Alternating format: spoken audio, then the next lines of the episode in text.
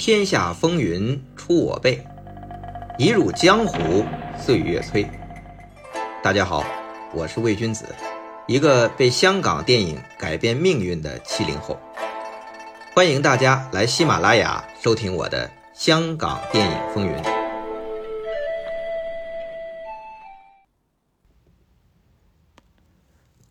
各位朋友，今天又更新了。缘起呢是上周一我讲了一期香港四大传奇编剧之司徒安。我在做这些资料搜集的时候，我就想啊，这个编剧啊对于香港电影来说非常重要，但是呢，编剧这个岗位在香港电影来讲也不是那么受重视。你就像这个司徒安，如果我不去讲。如果不是他因为近期去世，那你能搜集到司徒安的资料就非常少的。但是他又是那么传奇的编剧，就算是倪匡啊，如果大家对邵氏电影不了解，可能也更多的知道他的作家的身份。那还有黄炳耀，如果你只知道他是《逃学威龙》里边那个夺命剪刀脚的警司，那也不太公平了，因为他是八十年代港片黄金年代。最重要的创作者，洪金宝不可或缺的创作伙伴。至于邱刚健，如果你对香港电影新浪潮不了解，对于关锦鹏的电影不太熟，那么能知道邱刚健有多少呢？那邱刚健和邱戴安平是不是一个人？这个也就变成了一个问号了。当然啊，邱刚健、黄炳耀、倪匡、司徒安。我把他们称为香港四大传奇编剧啊，这是我自己的一家之言啊，大家可以讨论。那么我在搜集资料的时候，有一个久违的名字映入眼帘，南燕，就是林岭东的哥哥。哎呀，让我很感慨。其实南燕这个人啊，他对于香港电影来说，其实是有着他特殊的位置和贡献的。他是香港电影编剧会的第一任会长啊，他和。林岭东一起缔造了《风云》系列，所以南燕关联的是香港电影的一个非常重要的类型，就是黑帮片和江湖片。另外还有一个类型，就是他九十年代啊中期，他自己做制作公司，他做了一个阴阳路系列，香港的这个鬼片系列啊，这是一个这个片集，也是非常受欢迎的。另外啊。就是这个南燕和这个港片江湖的这个关系啊，也是让我特别感慨。就是我们这一代喜欢香港的江湖片、黑帮片，都难忘那些全员恶人啊，那些反派的那些形象。现在已经找不到这些演员了，因为他们很多确实是在道上混的，或者是真的是经过林岭东点拨出来的。比如张岳阳，模特出身。还有一些啊，你你你都不能说他们是本色演出，但是确实是有。江湖色彩，那比如说啊，这个大老毕吴志雄，那就是从《监狱风云》里边啊出来，开始进入到电影行业的。后来在《古惑仔》里边啊，多么这个光芒四射呀！还有谁啊？还有这个黄光亮和陈奎安，这两位本来是李修贤电影里边的，但是他们真正成为这种恶人反派的专业户，都是《监狱风云》。陈奎安，我们最熟悉他的名称叫大傻，来自《监狱风云》；黄光亮，傻彪，来自于《监狱风云》。还有一位，就是九十年代我一看到他灭门惨案，就是会产生严重的生理心理不适的何家驹，也是《监狱风云》里出来的。所以这些都是跟南燕的这个挖掘和整个的一个啊角色塑造，因为他是写剧本的嘛，有非常大的关系。当然，还有现在香港电影的晴天博玉柱、架海紫金梁、古天乐，也是南燕挖掘出来的。所以南燕啊，以及他的这个港片江湖，还是很值得一讲的。那么今天呢，我们就结合南燕啊，在前段时间他接受香港电影评论学会的一个访问，那是因为林岭东过世啊，呃，电影评论学会出了一本书，叫《岭上起风云》。他在那里边的一个专访，我们结合那个专访，我们一起来走进南燕和香港电影的江湖风云。那我们刚才也讲了，南燕又叫林岭南啊，弟弟叫林岭东。本来东南西北风，那林岭东不应该是哥哥吗？实际上，林岭东是他们家里边的老七，最小的那个。那林岭南呢是老五，他们两个小时候最要好。为什么呢？因为都喜欢电影，而且在七十年代是他们哥俩一起进的无线艺员训练班去考试。当然，林岭东考上了。那教员看到林岭东、林岭南这这这名字，兄弟还问：“那你们有没有林岭西啊？有没有林岭北啊？”实际上就他俩，这个东和南是父亲。据说啊，是林岭东跟我说的，打牌的时候随意取的。那这个林家呀，这个主要是干什么呢？这个据林岭南就是南燕说啊，是来自于这个他们在香港的啊。载田湾坟场那木屋区养猪啊，这个老七林岭东最小，所以呢，最小的那个读书啊，基本上不用做。他们呢就非常的辛苦啊，因为他们主要是干什么呢？又养猪又做豆腐啊，其实是一个啊偏这个郊区的这个农村家庭了，有点。那他们一起入行，只是南燕呢，就是做了，就演了一部戏，就混黑道去了。而林岭东呢，就在艺员训练班开始呢，被提拔做男主角。后来呢，他不做啊，自己去做导演去了，跟着王天林。那么南燕呢，这个林岭南呢，呃，非常喜欢看电影。他说他比林岭东还喜欢看电影。他当时啊，做这个黑道的时候啊。就是闲着没事儿啊，一天他可以看四部电影，所以呢，这个帮助他后来入行了。那这个林岭南他还说了一段小趣闻，说这个有一次林岭东请他们去台湾探访，就是林岭东和林岭南的二哥，然后他播放了《英雄本色》，林岭东就问林岭南。说这像不像咱们二哥呀？林岭南一看，他觉得，哎呦，这个小马哥，就周润发演的这个角色的这个造型啊，是来自于咱们二哥的。那周润发真的参考吗？林岭东非常肯定的说有，因为啊，这个周润发和林岭东、林岭南是一起长大的，因为一起考艺员训练班，那个时候他们都很年轻，所以。周润发是见过林岭东、林岭南的二哥的，这个小马哥的形象造型有没有来自他们的二二哥啊？这个是南燕的一家之言。那么，这个林岭南是怎么进入到电影行业的呢？原来啊，这个最主要的一点就是林岭南混黑道，混进了。监狱，这个进了监狱之后啊，有一有一天啊，林岭南回忆，应该是林岭东刚拍完这个《爱神一号》，就是郑浩南和叶倩文演的那个戏啊，成绩不太好，反应一般。那个时候，林岭东就问这个林岭南，那时候林岭南还在监狱里呢，说：“你那么喜欢看电影，你干脆学做编剧吧。”林岭南说：“我不懂啊。”林岭东就让他先想故事，等他出来再教他以后怎么创作剧本。那好了，这个林岭东就拍完了这个《龙虎风云》庆功，林岭南跟着这个弟弟去布吉旅游庆功。结果这个时候，林岭东就跟他说：“你有什么故事啊？”他说：“我有，我有一个这个监狱题材的故事。”好，那你写。结果就在这个旅游的时候，他写了七天六夜，写了一百八十页的原稿纸。结果写完之后啊，就给到了弟弟。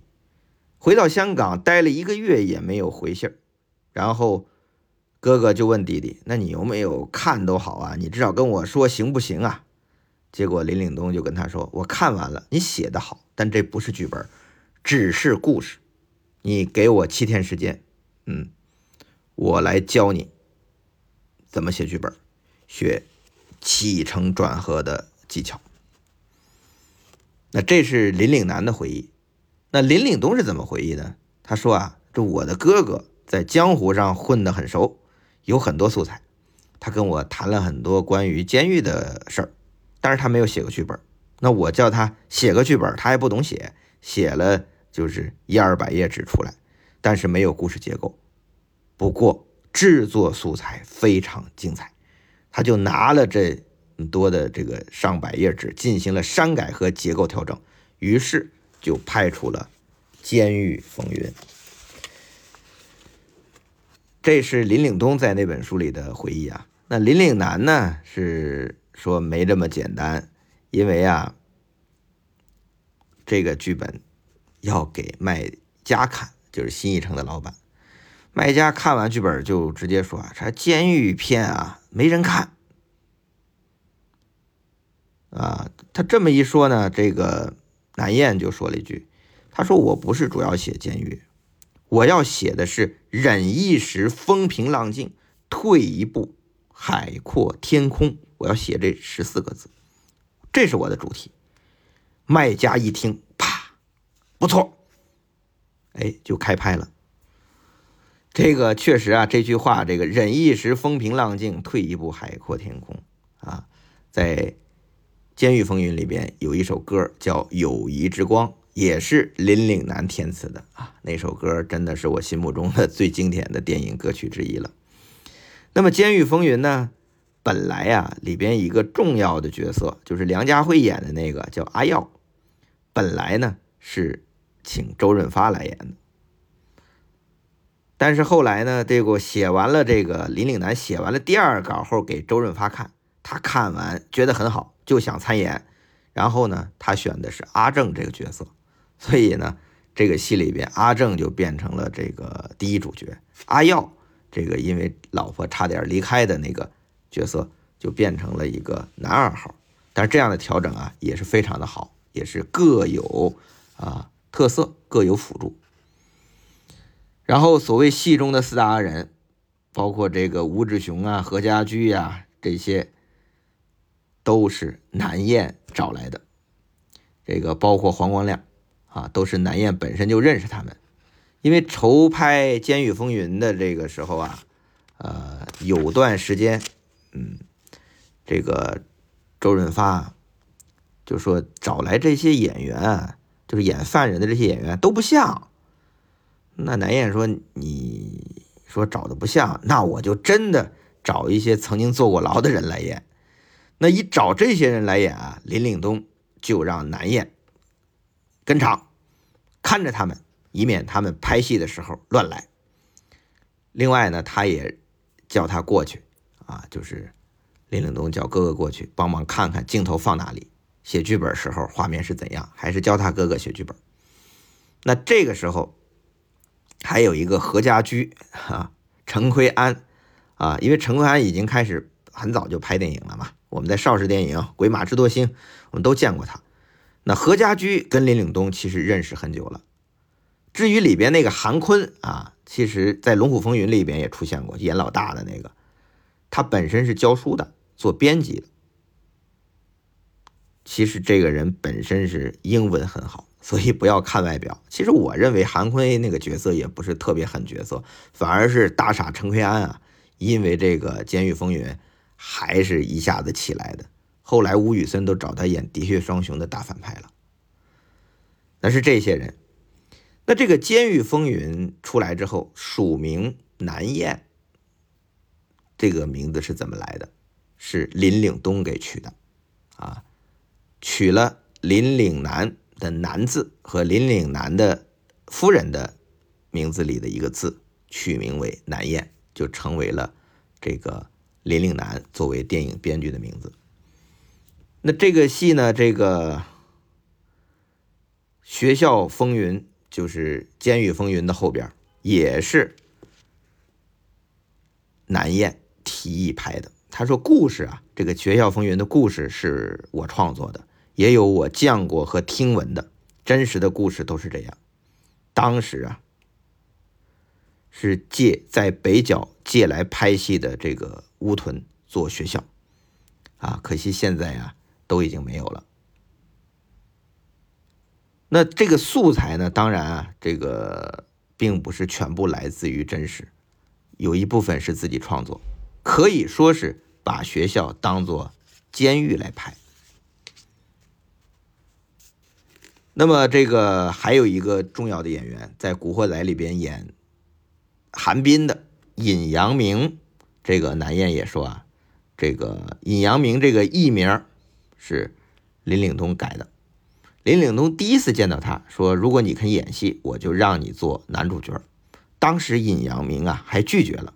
几个月后，他才跟林东说想做演员。于是。林岭东真的对他很好，就让他在《勇闯天下》做男主角。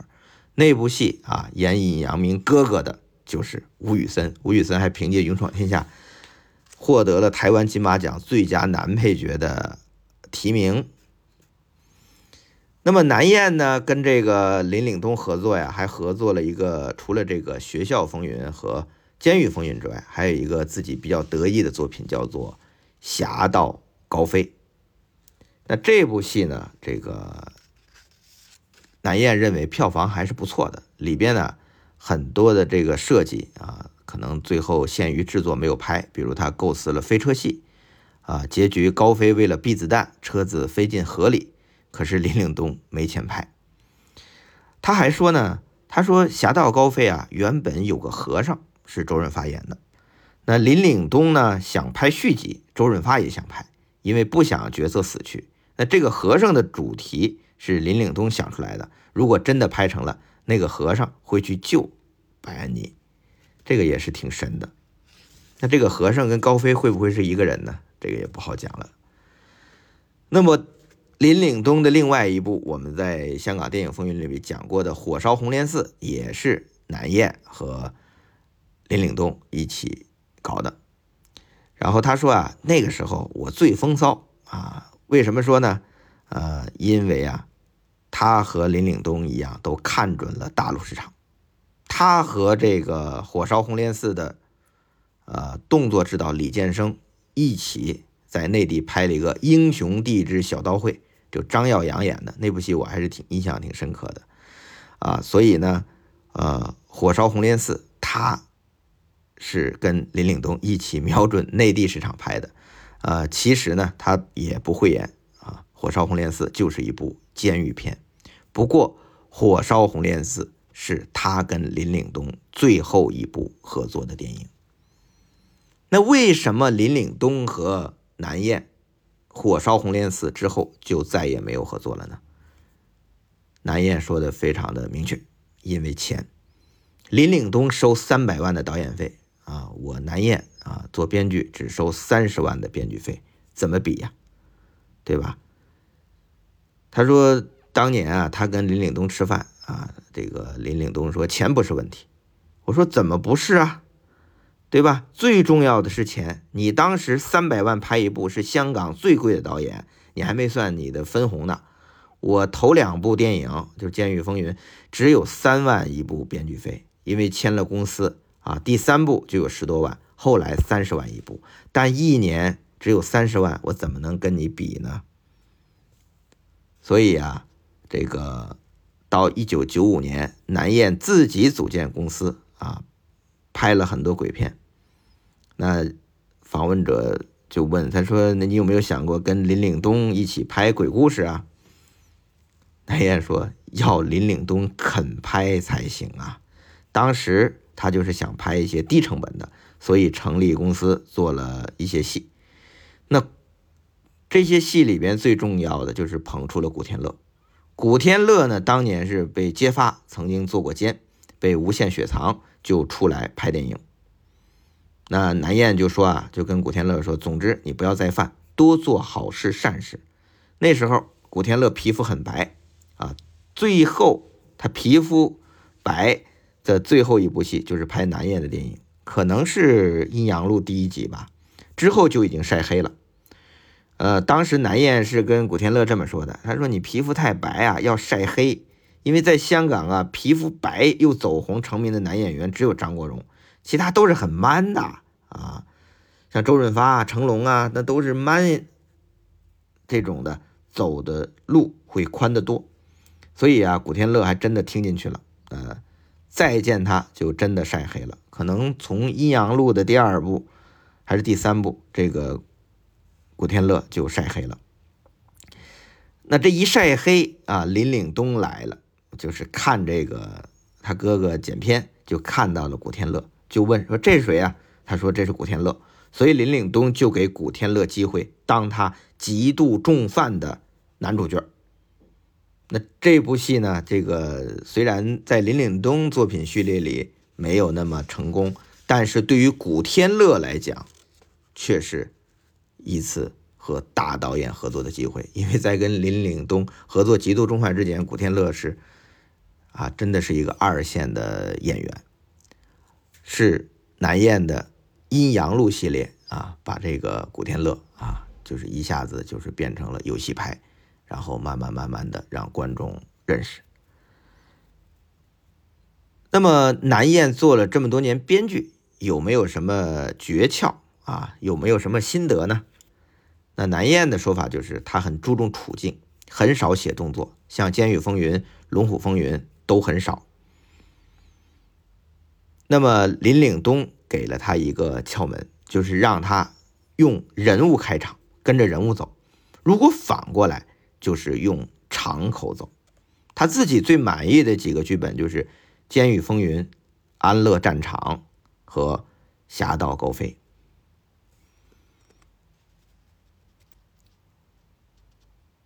那么他说他有没有帮过别人写剧本？他说他曾经帮过这个吴宇森写过一个剧本，但是写到一半之后啊，就跟他跟林岭东创作的另外一个故事很像，就停了。那么他后来呢，曾经成为这个香港电影编剧协会的第一任会长。访问者问说：“你你知不知道你怎么当的第一任会长呢？”这个回答非常有意思，大家猜他怎么回答？他说：“因为要挡黑社会，所以找我做。有位编剧收不到编剧费，因为老板说剧本不行，那就南燕出面跟他去谈。结果呢，他就。”付编剧费了，然后这个会长就可以镇着黑社会啊？有一这个访问者是这么问，他说是还是真的黑社会很怕你呢？他说啊，他说这是自己猜的。当年开会后投票选中我，我就知道那年头最麻烦是有黑社会入电影圈，而南燕。是有江湖道上的关系的，所以他能协调摆平，这是他做编剧会的这个第一任会长的重重要的一个关系。那么南燕和林岭东分手之后，很多媒体曾经报道过他们兄弟不和。其实啊，这一点南燕说的很清楚，他说外边人啊。都说我们吵架，其实真是错的。我妈妈前些年过世，林岭林林岭东就把他们的房子卖了，把钱分给我们哥几个。他是非常硬朗的。